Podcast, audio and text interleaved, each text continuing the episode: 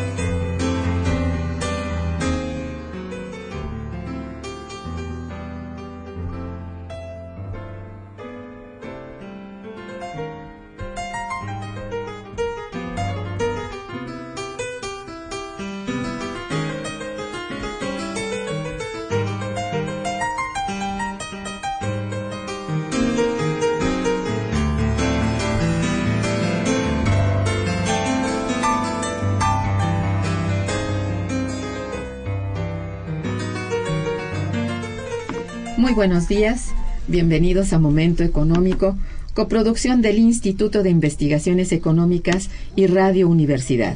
Les saluda Irma Manrique, investigadora del Instituto de Investigaciones Económicas, hoy jueves 16 de abril de 2015.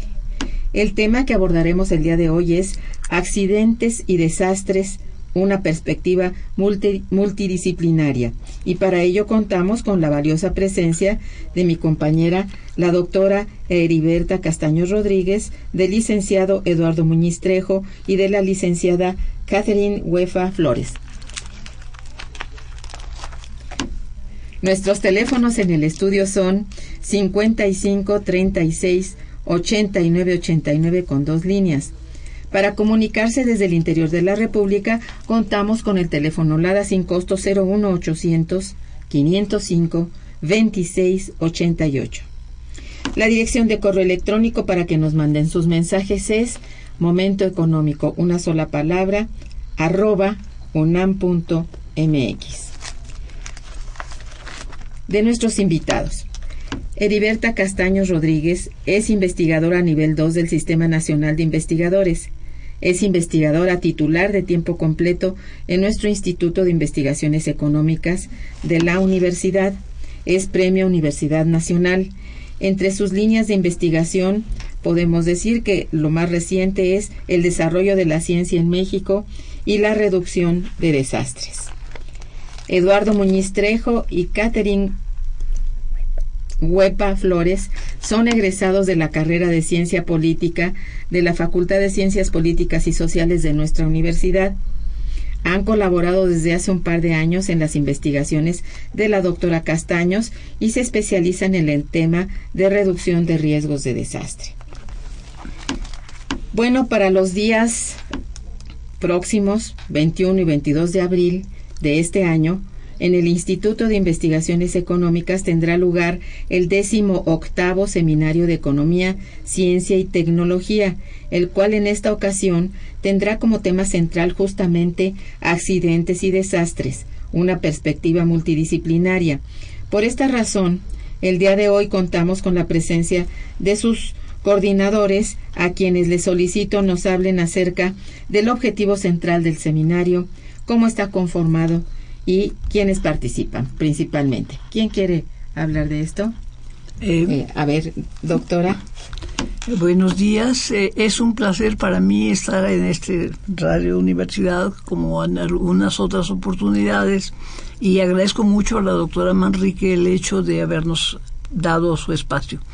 Eh, realmente este, esta idea de hacer un seminario sobre desastres y accidentes eh, desde una perspectiva multidisciplinaria nos surgió cuando estuvimos en diferentes reuniones de científicos de la Tierra o científicos eh, propiamente dichos, quiero decir, no porque los de la Tierra no sean científicos, sino porque ellos están eh, los físicos, los geofísicos, los astrónomos están muy interesados en cuando hay un, desastre, eh, medir eh, todos los parámetros que indican que si fue más fuerte, que si fue menos fuerte y hacia dónde se dirige un huracán o un tsunami o cosas por el estilo. Entonces, yo me pregunté al, al final de, de alguna de las reuniones y qué pasó con los seres humanos, em, qué pasó con la economía, qué, qué pasó con, con todas esas eh, acciones que suceden después de que alguien fallece. Eh, y, no fallece uno, fallecen miles. Eh, el apoyo gubernamental o el apoyo que se da a esas personas nunca podrá sustituir a los seres queridos por una parte, ni tampoco los bienes que tuvieron durante toda su vida. Entonces yo creo que es muy importante que ahora nos preocupemos por eh, saber y buscar la forma de paliar, o sea, eh, hacer que sean menos duros, menos difíciles em, las, em, los, los accidentes. Eh, ¿Por qué hago la división entre accidentes y desastres? Eh, realmente los accidentes y los desastres ocurren por, por, el problema humano. Un desastre, dice bueno, pues vino un terremoto. ¿Y qué pasó con el terremoto? Pues eh, se cayeron las casas y hubo miles de personas sin hogar. Bueno, ¿quiénes hicieron las casas? Entonces, el desastre tiene que venir, pero si nosotros nos cuidamos un poco, si nos prevenimos de lo que va a pasar, si tenemos conocimiento de qué es el camino a seguir para poder em, em, mejorar la situación, bienvenido. Por eso es, ese es el objetivo básico de este, de este seminario. Muy bien. Y bueno, ¿cómo, cómo está conformado? Mm, para los dos días, ¿cómo, cuántas mesas, etcétera? ¿Cómo, cómo han ah, pensado? Se nos ocurrió que era interesante hacerlo del, diferente un poco, en el sentido de que siempre hay ponentes magistrales y ya nada más. Y muchas gentes muy buenas no pueden participar porque lo hacemos corto para, para que sea más sustancioso y traer personas de diferentes lugares que son altos directivos y que están en contacto con la realidad nacional y también internacional. Entonces, esto hace que hagamos conferencias magistrales y también vamos a hacer un panel. En este panel van a estar los expertos y directivos de diferentes em, instituciones como la Cruz Roja, como pues todos los, los topos, todas estas personas que nos ayudan muchísimo y que muchas veces permanecen en el anonimato. Entonces ellos nos van a hacer favor de hablar en nuestra reunión. Ah, qué interesante. Eso va a estar muy bien. Entonces, en tu programa se anuncian eh, ponencias o conferencias magistrales y a partir de esto, aparte hay paneles de discusión o, o aquí mismo. aquí mismo. El, segundo día van a ser los paneles de discusión. Entonces el martes serían las conferencias y, y, el día miércoles el panel de discusión. Sí, junto con algunas otras conferencias. Muy bien, está muy interesante. El contenido es muy, muy bueno. Si me quieres hacer favor de leer, le estoy pidiendo aquí a nuestra amiga, este, la licenciada Catherine Cuepa, que nos haga favor de leer en términos generales el contenido de, por ejemplo, del día martes. Este, el día martes comienza a las 10 de la mañana eh, con una ponencia que, lleva por título la, la, participación de México en la Conferencia de Naciones Unidas para la Reducción de Riesgos de Desastre. Eh, continúa a las 10.40 con desastres naturales, una perspectiva de género. A las 11.20 tenemos inundaciones y cambio urbano en la Ciudad de México. A mediodía estará riesgo sísmico en el país. A las 12.40, catástrofes en sistemas complejos, eh, megasismo y accidente nuclear en Fukushima. Y terminamos el día con evaluación de riesgos y protección de seguros. ¿Están trabajando entonces toda una mañana? Toda una Así es. Esto es para que tomen conocimiento nuestros radioescuchas que generalmente se interesan por asistir, están escuchando, pero también asisten a, a estos eventos. Entonces, por la mañana del martes próximo se dará este todo este todas estas conferencias para ir al miércoles Sí, eh, disculpe, se me olvidó mencionar cambio climático y radiación solar a la 1.40. Es la última de esa La mañana. última del martes. Del miércoles empezamos a las 10 con relación entre desastres, prevención y seguros. 10.40 las, las verdaderas víctimas de un desastre, 11.20 prevención de accidentes nucleares, 11.40 panel de especialistas civiles en accidentes y desastres y este es el que comentaba la doctora, en él van a estar eh, Marco Franco Hernández de la Cruz Roja, Rafael López López eh, de la Brigada de Rescate Topos de Tlatelolco, eh, Juan Ramón Otero de una asociación civil llamada Ceres. Muy bien. A las once, a las doce y media eh, estará Desastres y Minería y a la una será las, serán las conclusiones y la clausura. Bueno, buenos días antes que nada. Buenos días, Eduardo Eh, Muñiz. Para adelantar un poco y que se animen los radioescuchas a asistir, pues entre nuestros pon- ponentes tendremos a gente muy valiosa. La apertura del seminario será realizada por el Coordinador Nacional de Protección Civil, el licenciado Luis Felipe Puente, que nos va a contar de algo que sucedió hace un mes, que sucedió allá en Japón y que es la conferencia internacional en la que México tuvo una participación interesante e importante Ajá. y nos va a contar de qué va eso.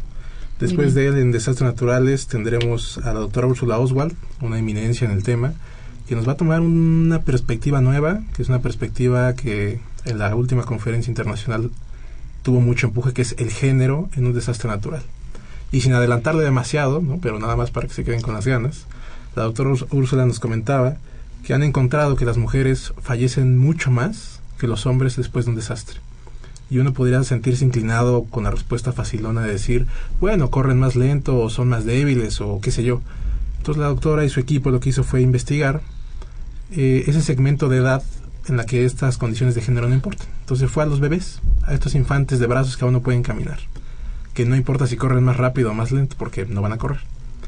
Y oh sorpresa, las bebas, las bebitas, mueren a relación de 2 a 1 Con relación a los varones. bebés. Ah, Porque la familia prefiere, al parecer, hacer un esfuerzo adicional después del desastre por salvar a los varones, aunque estén en brazos, que a las niñas que estén en brazos. mira, mira, ¿eh? eso es bien interesante. Muy bien. Pues eh, miren, vamos a hacer un pequeño puente musical y regresaremos. Quédense con nosotros porque es muy interesante la mesa. Está escuchando Momento Económico.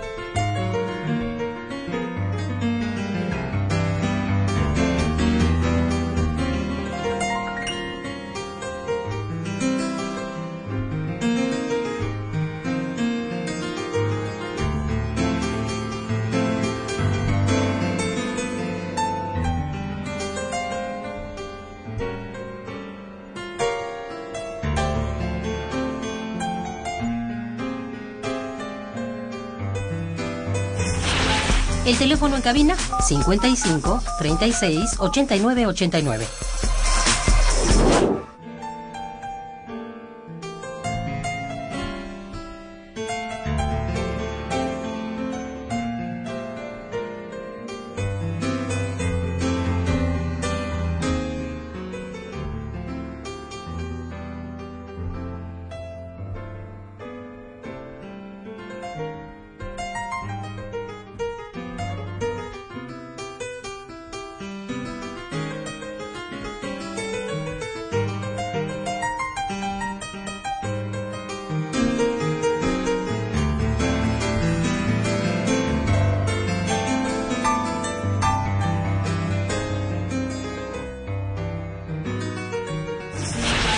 El teléfono en cabina 55 36 89 89.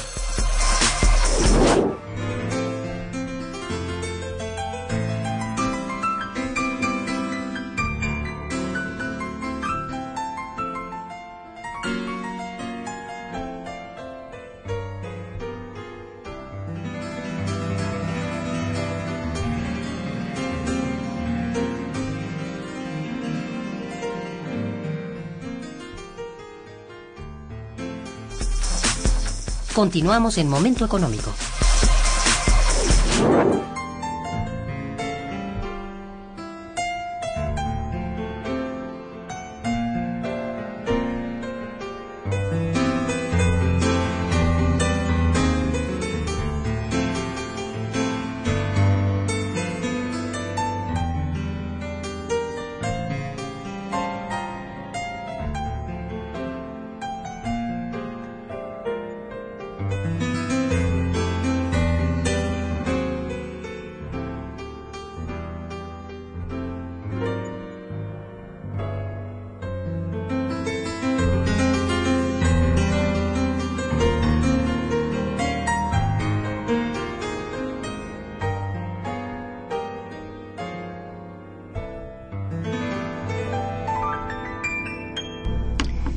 Muy bien, eh, doctora, eh, ¿cómo se está tratando actualmente en México el tema de la reducción de riesgos de desastre?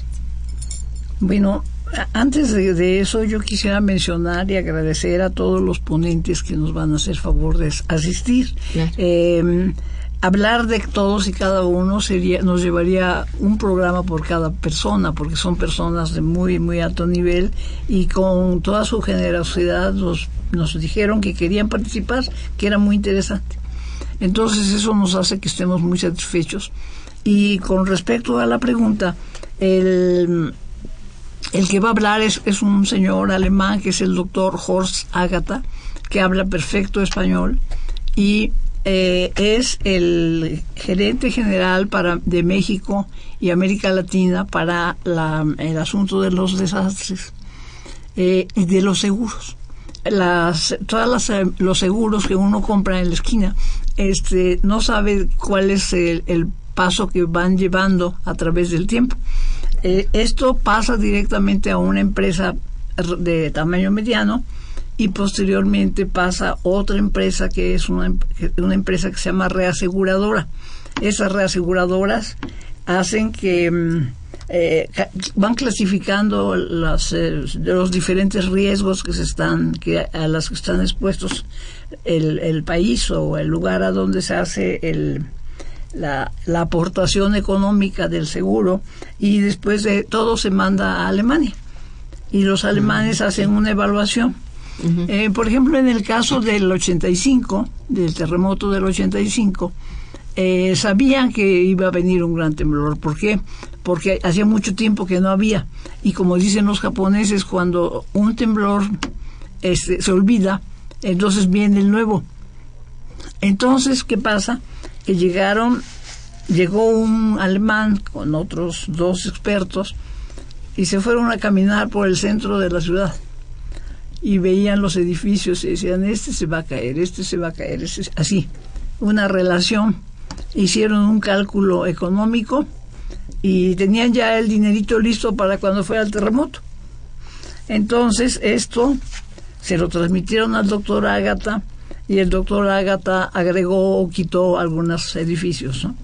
Este, entonces, ¿qué pasa? Que ellos nos, este, nos tienen perfectamente evaluados.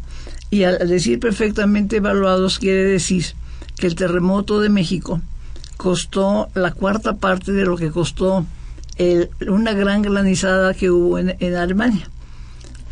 la cuarta parte. y, y, todo el mundo se, se le dio su, su dinero y se le mandaron, además de los expertos de Naciones Unidas y todos los que vienen cuando hay terremotos, ¿no? Que no nada más vienen a ver, sino vienen a evaluar y a ver qué tanto este se está se va a, cumplir, porque hay como un si yo, si nos dan cinco pesos, pues ver en qué se invirtieron, ¿no? Esa es una, una forma de de, apoyar y de apoyar. Pero yo vuelvo a la misma historia de que los muertitos a dónde, qué pasa con ellos, ¿no? Bueno, ya sabemos qué pasa, pero la pena moral que, que dejan, eso nadie la puede quitar. Sin duda, esto es así. Bien, pero este, a ver, para reducir el riesgo, ¿qué se hace actualmente? México ha realizado bastantes esfuerzos en esa materia en realidad de los noventas para acá que la comunidad internacional se ha interesado mucho. Se ha desarrollado el Sistema Nacional de Protección Civil, también se ha intentado profesionalizarlo, se ha recibido capacitación del extranjero, se han firmado convenios de colaboración. Eh, la dinámica actual es generar sociedades resilientes. Esto es pues, lograr que las comunidades a nivel local, los municipios, las delegaciones, las entidades federativas, sean capaces de reponerse después de un desastre. Para esto hay un esfuerzo del Sistema Nacional de Protección Civil de capacitación, pero también de instancias internacionales en colaboración con gobiernos locales y con el gobierno federal. Por ejemplo, el Banco Interamericano de Desarrollo tiene diversos proyectos, sobre todo en zonas costeras. Ah. Primero, para enseñarles a los habitantes a identificar las zonas de alta vulnerabilidad. Segundo, para enseñarles a cómo evacuar esas zonas de alta vulnerabilidad. No solo desde la perspectiva de corran todos para allá, sino también pues sí, porque tú corres, pero el patrimonio ahí se queda, sí. Cuando pasa inundación no tienes cómo levantarte de ello. Claro. También eh, sobre construcciones, un enfoque ingenieril muy técnico que es con el que se inicia toda esta idea de reducción de riesgos, pero también un enfoque humano. Eh, cada vez se hacen esfuerzos más amplios por tener un sistema que nos permita dar capacitación a psicólogos para eh, trauma post-desastre. Esto lo que estaba precisamente un poco pergeñando la doctora hace un momento. Es sí, bueno. una iniciativa muy en pañales, pero pues, están empezando a dar unos pasos ahí. Sí, claro que no hay forma de resarcir las pérdidas humanas, pero quizás sí lo muy importante es prevenir, ¿verdad? Lo que se puede hacer es prevenir para que si hoy se murieron, bueno, diez mil, que esta cifra o se reduzca o no haya realmente que lamentar nada, excepto, pues bueno, a veces es las cuestiones materiales, pues sí, de algún modo no, no es tan fácil, ¿verdad? De, de decir, bueno, arranco mi terreno y me lo llevo a otro lado, pues no. O también el ganado, como decían hace un momento, pues no, no puedes cargar con tu ganado, así como sea. Entonces, yo creo que sí, detectar las zonas de riesgo, creo que es de lo más importante, en particular para países como, como México, ¿verdad? Que tiene amplias costas y que hay un gran riesgo de que con el, el cambio ambiental, con el cambio de climático que hay, hay este descongelamiento de los polos, crecimiento de la altura de los océanos y que de alguna manera van a empezar a cubrir eh, zonas de continentes y entre ellas pues esas, esas zonas que son abiertas para México en una amplia eh, este, extensión, ¿verdad?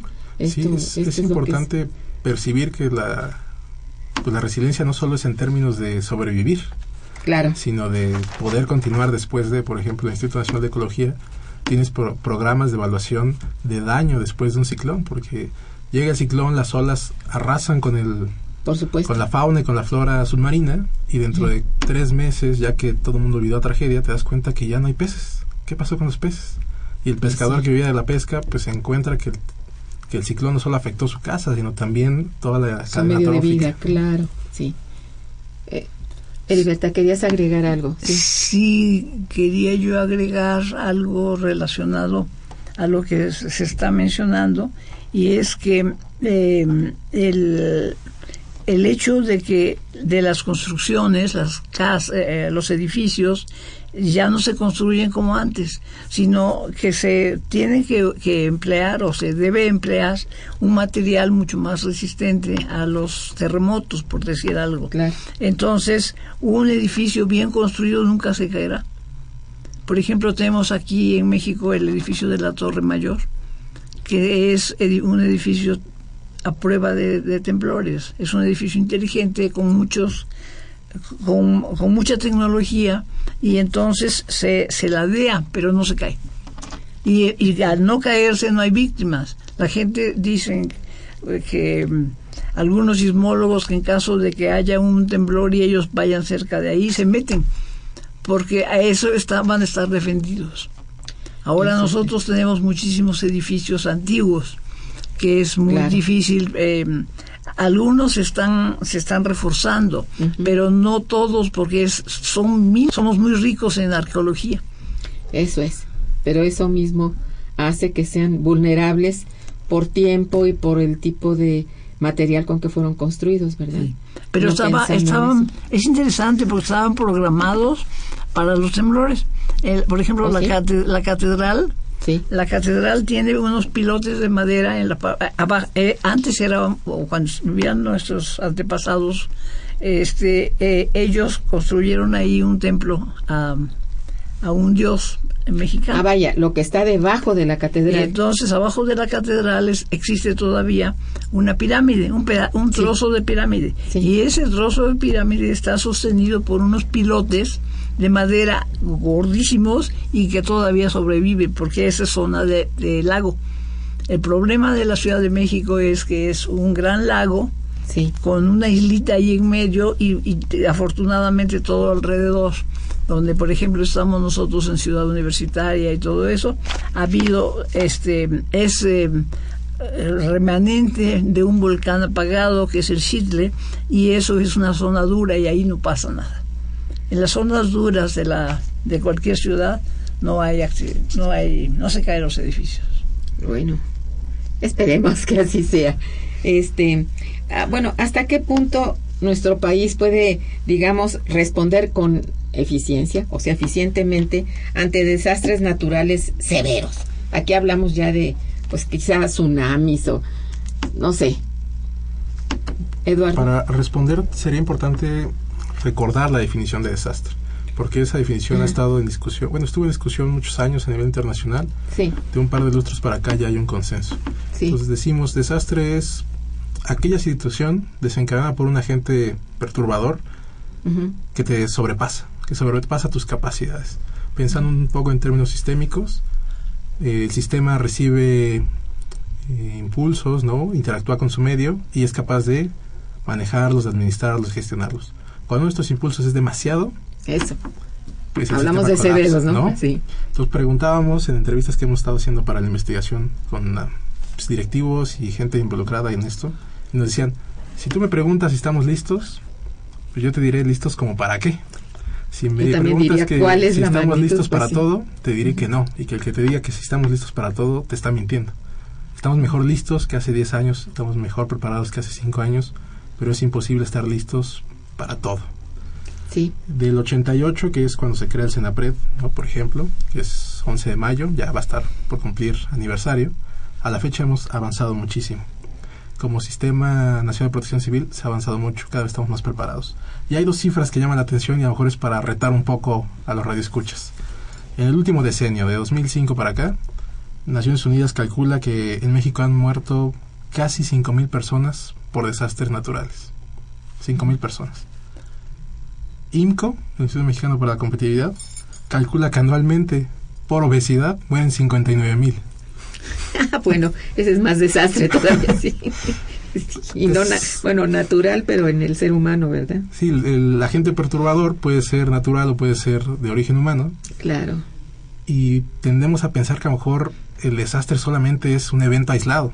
Y no necesariamente, ¿no? Puede ser un desastre bajo esta definición, estirándola un poquito de que si el sistema no es capaz de responder a, esta gente, es un desastre, pues habrá que preguntar qué está pasando con los 59 mil que se lleva la obesidad al año ¿Y qué estamos haciendo bien para que solo 4.968 personas en 10 años de desastres naturales hayan muerto? Sí, sí, ese es, bueno, es interesante hacer esta, bueno, no comparación, sino establecer esos parámetros, porque hablamos de, bueno, de, de desastres naturales, vamos, de la Pangea o de, la, de los continentes o de lo que sea, pero sí lo que el ser humano llega a realizar a veces sobre este planeta es muchísimo más desastroso que los desastres naturales, ¿verdad? Esto que tú planteas, pues es muy cierto, ¿no? Y, un poco invitar a pensar no tan eh, extremistamente, ¿no? Por ejemplo, decía, si uno le pregunta a los expertos, ¿cuál es el desastre que más provocación, el riesgo más preocupante para la Ciudad de México? Uno podría sentirse pensado a pensar en una explosión volcánica, que sería aparatosa y demás. Y uno dice, no, lo que más nos preocupa son las lluvias de cada año. Porque está ahí presente todo el tiempo. Sí, es decir, ya también el sistema pluviométrico ya cambió sustancialmente en esta Ciudad de México. Ya no podemos medir que época de lluvias, pues es que la tenemos casi cada dos meses. Bueno, no sé, ¿verdad? Es, eh, pues sí, y eso de el exceso de agua también sobre el terreno urbano es bastante difícil de controlar, eh, que, entre el agua y la basura que se acumula y que llega a tapar este bueno las, los desagües y todo eso pues es muy peligroso muy peligroso y llega también a ser desastroso, sobre todo para la gente de menores recursos en zonas marginales, ¿verdad? Exactamente. bueno, los problemas se multiplican en realidad, ¿no? Y bueno, hay de desastre a desastre, como decías, pues sí, efectivamente. Eh, vamos a hacer un breve corte, regresaremos en un puente informativo y volvemos con ustedes.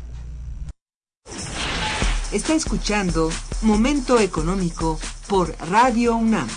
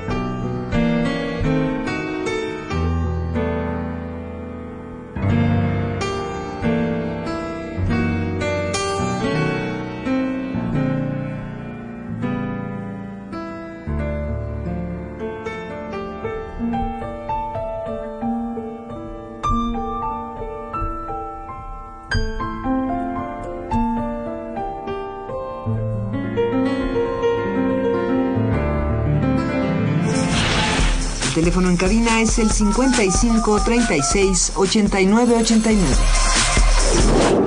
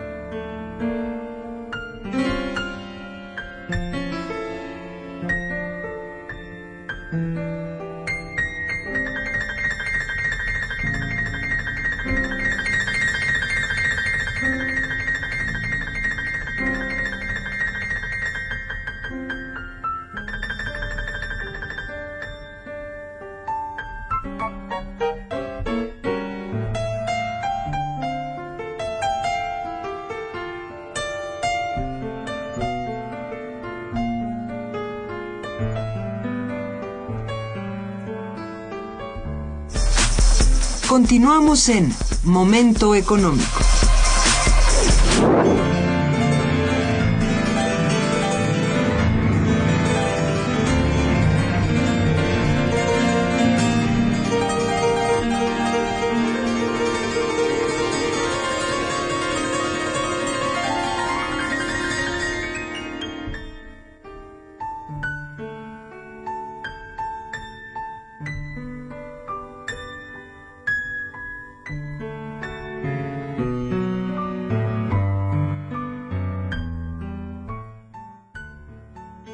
Este, a ver, ¿cuál, ¿cuáles serían en todo caso los desastres para los que el gobierno mexicano debe estar preparado en todo momento? Mm, Querida amiguita. Bueno, eh, uno de los desastres en los que el gobierno trata de estar preparado y recordando un poco la, la experiencia que se tuvo en el 85 es acerca de los sismos. Se trata de estar eh, innovando y trata de estar a la vanguardia respecto a este punto.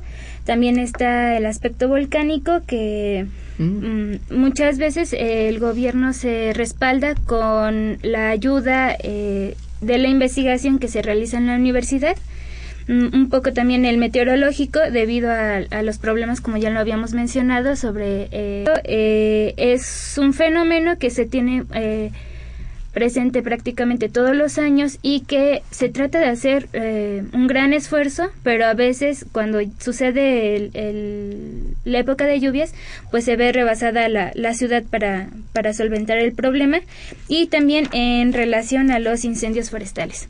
También trata de mantenerse a la vanguardia y trata de um, estarse vinculando no solo con innovación tecnológica mexicana, sino con algunas que se pueda estar con algunas internacionales que puedan estar a la mano.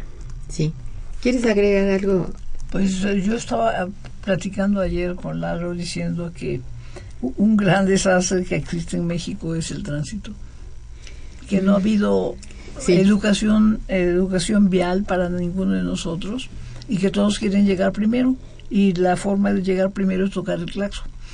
Entonces, este, todos eh, se vuelven locos o nos volvemos locos y, y, no avanzan. Además, no se siguen unas reglas que en todo el mundo hay.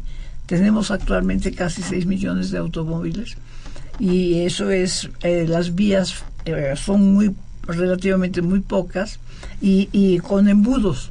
Entonces, en los embudos ahí se queda uno a vivir.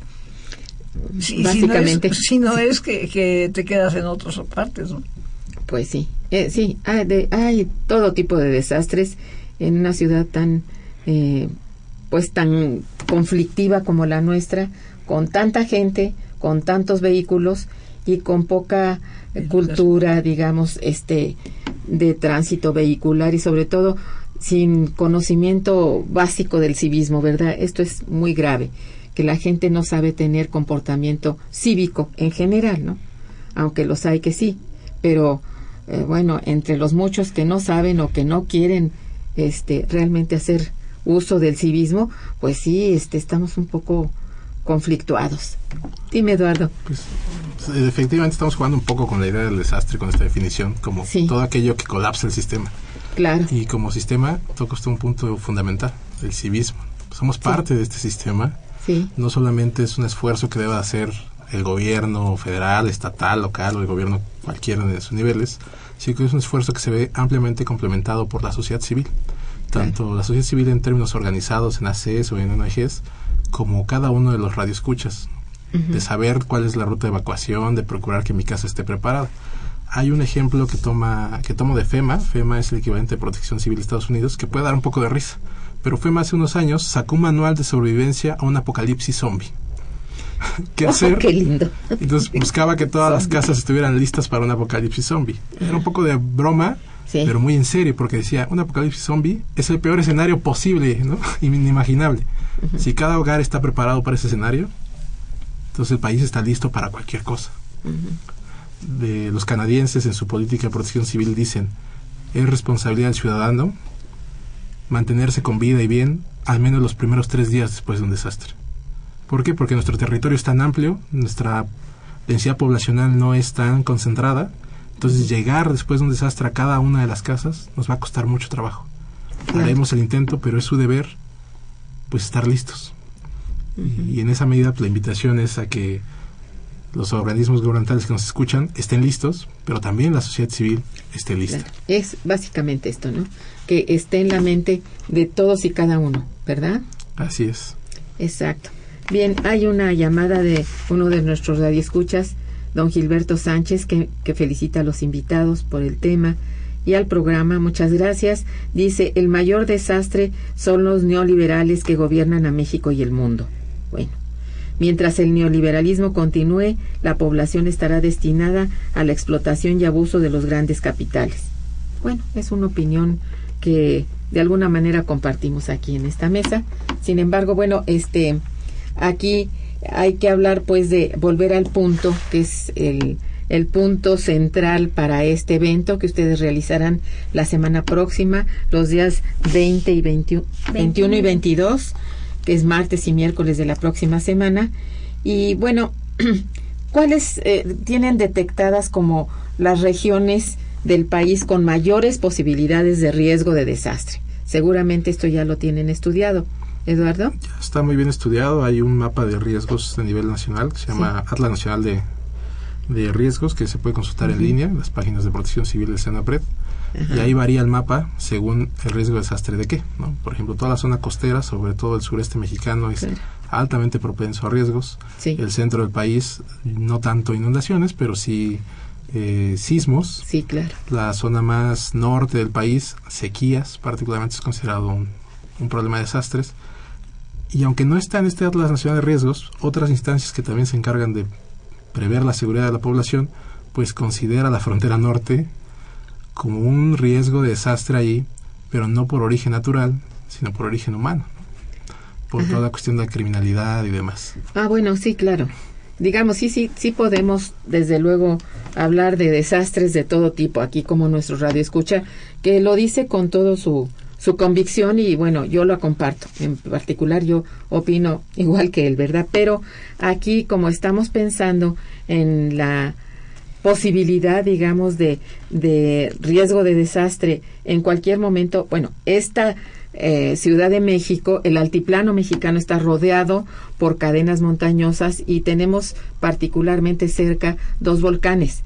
Uno que está eh, continuamente en trabajo de, de, digamos, de erupción y etcétera, que es el Popocatépetl y que, bueno, parece que está bien monitoreado, me parece a mí, ¿no? Eh, dicen está en amarillo, la luz está en, en rojo, en fin. Con todo, la gente que habita en las faldas de, ambos volcanes no se ha movido ni un solo centímetro de su lugar. Esto, bueno, obliga a que seguramente a esta población que está permanentemente allí, que son originarios incluso de esos lugares, eh, se niegan a, a moverse de su lugar. A ellos sí, quizá iría dirigido, bueno, un buen mensaje de cómo prevenir cualquier cosa que pueda acontecer por fuera de lo común. Si es Sí, común bueno. que esté ahí rugiendo el, el popo, bueno, este, pues estar preparados para un, una caída masiva de lava o qué sé yo. ¿No es cierto, doctora? Sí, así es. Y Y por un lado, eh, todas esas montañas que nosotros vemos son volcanes o apagados o monogenéticos.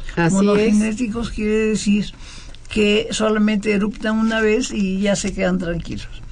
Eh, como por ejemplo el, el pero de ahí en fuera este es muy es muy peligroso eh, estos volcanes que tenemos cercanos pero nunca hace muchos años que no, no explotan. Eh, hay una, una zona enfrente a Cacasla que todo el mundo conoce, que se llama Xochitepec. En ese lugar era un lugar comandado por una reina, una reina este, olmeca, y tenía es muy interesante porque hay un museo del sitio y ahí están las mujeres, eh, todo, puras mujeres, y todas tienen el estómago cortado y ahí tienen un bebé adentro. Y las que no lo tienen adentro tienen una como canastita y ahí tienen al bebé. Pero me refiero a esto como anécdota, ¿no? Pero, pero lo más interesante que hay ahí es que hay varias pirámides y una de las pirámides es en forma de, de es redonda, de las pocas pirámides redondas que tiene en México. Entonces en esa pirámide tiene en medio hasta arriba un, hoyo, una, una horadación muy, como cráter. como un cráter. Y entonces cuando ellos, ellos veían, ellas veían que el volcán estaba eruptando, ellos se metían a la pirámide prendían fuego y le echaban un mito para que él, le contestaban. Era una forma de, de, conversación. De conversación, muy interesante. A mí me parece muy interesante. Bueno, sí, sí lo es. Adelante. Ah, bueno, para complementar sobre eh, la forma en cómo la CENAPRED eh, monitorea los volcanes, eh, se basa en cuatro tipos, el cual es visual, sísmico, geodésico y, geoquímico, y cada y el proceso de los datos que arrojan cada uno de estos tipos es el que nos da el que la luz del semáforo sea amarilla, o sea verde, o sea Exacto. Ah, muy bien. Eso es muy interesante, porque sí, si hay monitoreo, pues está preparada por lo pronto, eh, la Ciudad de México tiene todo esto a la mano porque no solamente tenemos el problema de ser zona sísmica, sino también volcánica, que equivale, ¿verdad? Entonces, este, es una serie de problemas que aunados a la al sistema pluviométrico, al tráfico intenso, vamos, hablamos de la metrópoli, eh, está todo esto junto que no podemos eh, hacernos de lado que debemos conocer. Esto yo creo que es muy importante, la cultura de dónde vives y qué es lo que puedes hacer en caso de desastre, ¿no? Yo creo que esto es fundamental y ojalá del, del evento que tengan ustedes pueda derivarse una buena cantidad, digamos, de, de estudios en que la gente conozca que si se publica una memoria o un libro sobre lo que se diga en los días 21 y 22 pueda toda la gente pues tener conocimiento de ello. No se olviden ustedes, queridos radioescuchas, que todo lo que eh, se está publicando en la universidad, todo lo que se está hablando en, eh, por la radio, por la televisión también universitaria, etcétera, es perfectamente accesible por el lado de eh, las páginas de la, de la web que los llevan directamente a los repositorios universitarios, que es donde está todo lo que se escribe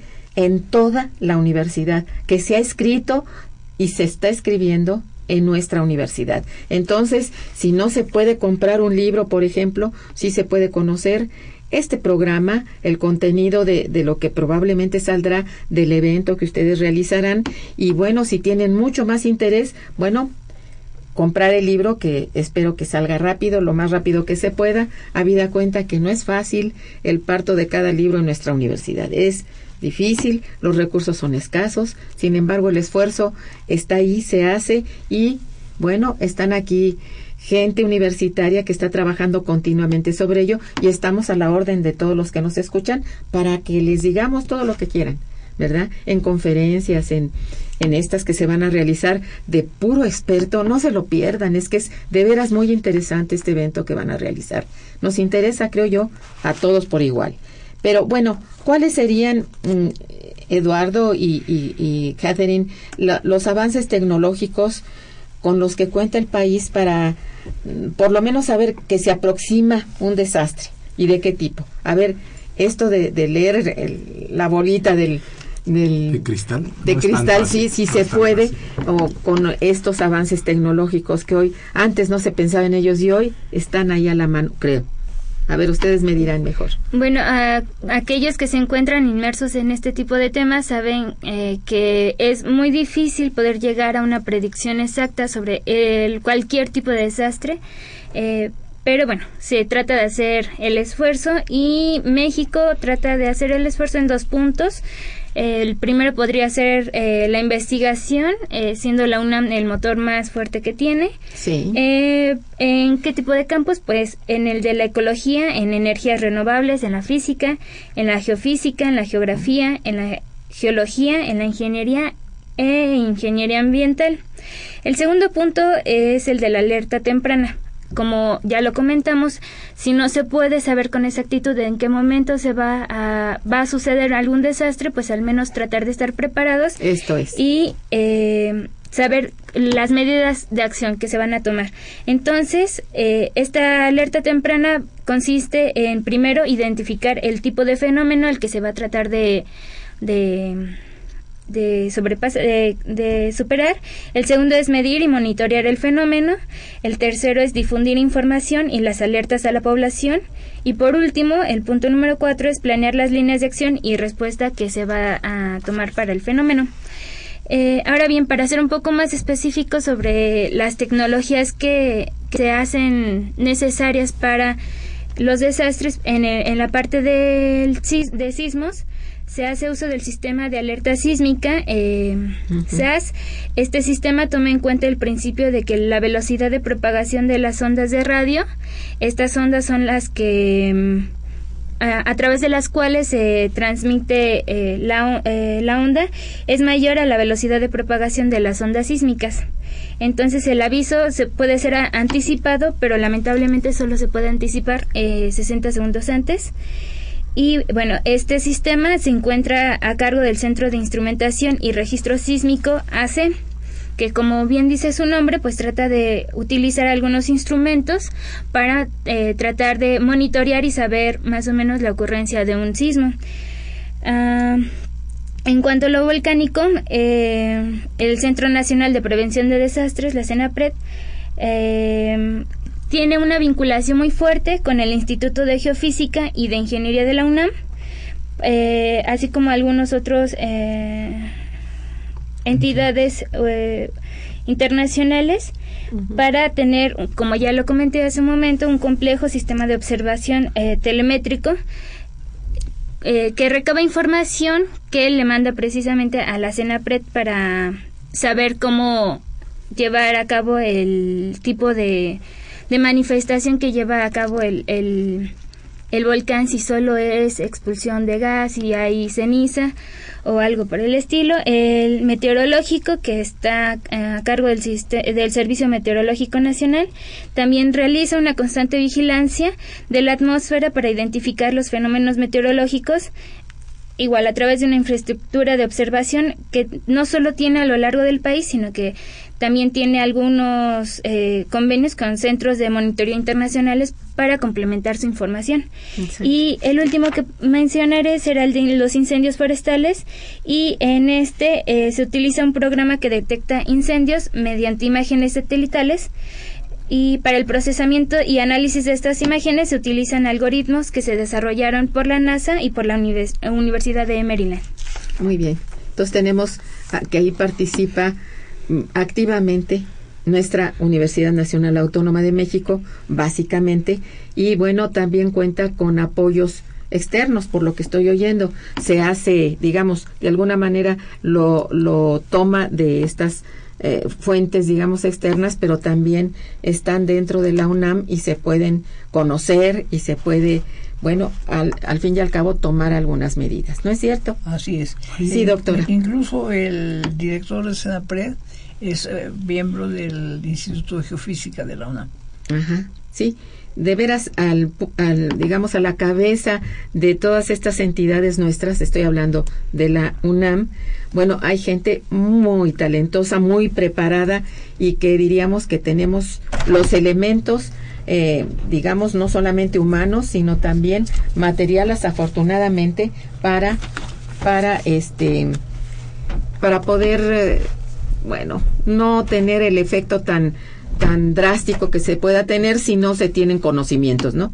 Digamos que estando en el centro de un territorio nacional que tiene diversos problemas, a lo cual pues los desastres pueden ser, como ya lo mencionaron nuestros jóvenes eh, asistentes aquí, que pueden ser de todo tipo, ¿no? Desde sequías, inundaciones o bien también sismos y qué sé yo, bueno, o cosas que no habían ocurrido en otros tiempos y que hoy estamos muy cerca también de, de tenerlos y que no los conocíamos, por lo menos la gente que tenemos más edad no conocíamos tantas tantos desastres, en verdad, como hoy ocurren y provenientes de diversas, eh, pues sí, eh, de diversos factores o, o digamos, también eh, acciones humanas que vienen a repercutir en desastre. Y entonces esto, pues, por ejemplo, los grandes derrames de petróleo en, la, en las aguas nacionales, ¿verdad? Que ahora está siendo un gran problema, por ejemplo, para nuestro principal, el río que es el más caudaloso, el Grijalba. Bueno, está, de veras, es terrible pensar en eso, que es un bueno un recurso natural tan importante como el agua contaminado verdad y otros que bueno no salen a la luz cuando no están en las noticias pero que sabemos que ocurre verdad esto de que haya un derrame de petróleo en el Golfo es de lo más común y está afectando a varias regiones también de, del país, aunque también en otros países, pero hablamos, bueno, básicamente de México. Quiero leerles, si me permiten, algunas Ay, muchas llamadas que ya recibimos de nuestros radioescuchas. Rogelio Gómez dice, el desastre político económico en Villahermosa, estamos viviendo el derrame de hidrocarburos en los ríos. Es lo que acabo de mencionar, sí. Efectivamente, don Rogelio dice, este tipo de abusos seguirá mientras el Estado siga subordinado al neoliberalismo. Bueno, ahí están los desastres, ¿no? Bueno, a Paul Mayor. ¿Querían ustedes eh, intervenir en esto, Eduardo? Eh, para que se redonde bien la idea, hay un desarrollo tecnológico del Simvestab, que de hecho se ameritó el Premio Nacional de Protección Civil de hace un año, que es una plataforma informática que permite coordinar los elementos de rescate, los vehículos, el personal en ah, caso de un desastre. Pues eso es excelente, qué bueno. Eh, y se está buscando también homologar las frecuencias de radio y los mensajes de texto para que en un desastre, pues paramédicos, policías, protección civil, todos puedan estar en comunicación. Por supuesto. Hoy contamos, bueno, con bastante, este, digamos, desarrollo tecnológico en esa materia y esto es una gran cosa, ¿no? Que antes no se tenía, como no fue el teléfono, el telégrafo, hoy, bueno, afortunadamente hay todas esas formas, ¿no? Doctora. Yo creo que seguimos oyendo los eh, Bueno, con todo gusto. Yo pensaba que querías comentar algo sobre lo de nuestro amigo Rogelio Gómez. Eduardo Gómez también felicita a los invitados y al programa. Dice, ¿pueden dar el nombre del disco que suena en el corto? Sí, como no. Este, este, bueno, es un disco de del famosísimo cubano Chucho Valdés. El disco se llama Sentimental. Cómprenlo, está lindísimo. Bien, eh, Javier Guerra, que felicita a los invitados. Dice, ¿hay algún mapa de riesgo de la ciudad donde aparezcan esos riesgos? Sí, sí, hay. Está disponible en la página de Protección Civil del Distrito Federal. Es el Atlas de Riesgo de la Ciudad de México. Ajá. Son varios mapas que se pueden sobreponer por capas según el tipo de riesgo. Hay una capa de, inundación, otra capa que es sísmico, volcánico y demás. ¿Dónde vemos esto? Eh, no tengo la página exacta, pero googleando pueden Por el internet, si van a Google, allí van a encontrar pues la guía para llegar hasta ello, ¿no? Esto está realizado por, el por el Senapre de, aquí, ¿no? Eh, Arturo Pineda también les les felicita mucho. Dice, ¿pueden repetir los días en que se llevará a cabo este seminario? Por favor. 21, martes 21 y miércoles 22 de abril. ¿Por la mañana solamente? Eh, sí, por la mañana. Ajá. Bueno, em, se iniciaría más o menos a las 10 de la mañana, terminaría más o menos dos y media, tres de la tarde, ¿verdad? Muy bien, está usted informado. Eh, doña Hilda de San Román felicita a los invitados al programa. Dice, hay que hacer sistemas pluviales para recoger el agua de lluvia y poder reutilizarla. ¿Sí? Es mejor invertir en tecnología para prevenir desastres naturales y evitar riesgos para la población. Bueno, está encaminado todo esto precisamente a ello. Bien, nos queda una nada de nada. Ya se nos terminó el tiempo, qué pena, porque es un tema pues muy apasionante, muy importante.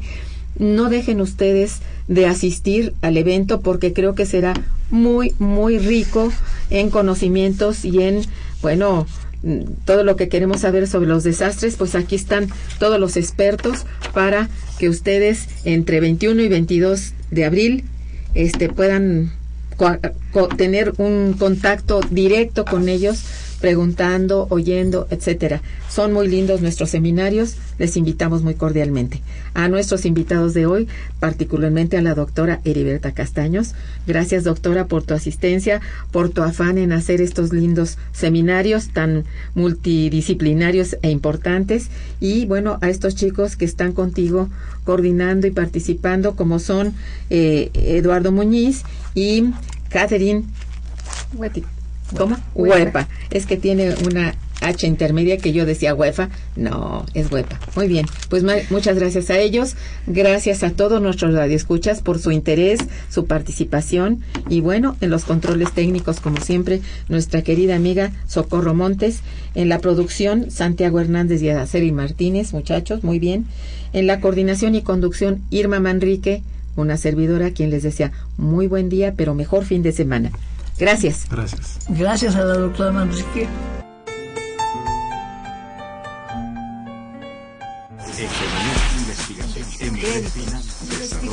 Momento económico. Radio UNAM y el Instituto de Investigaciones Económicas presentó Momento económico.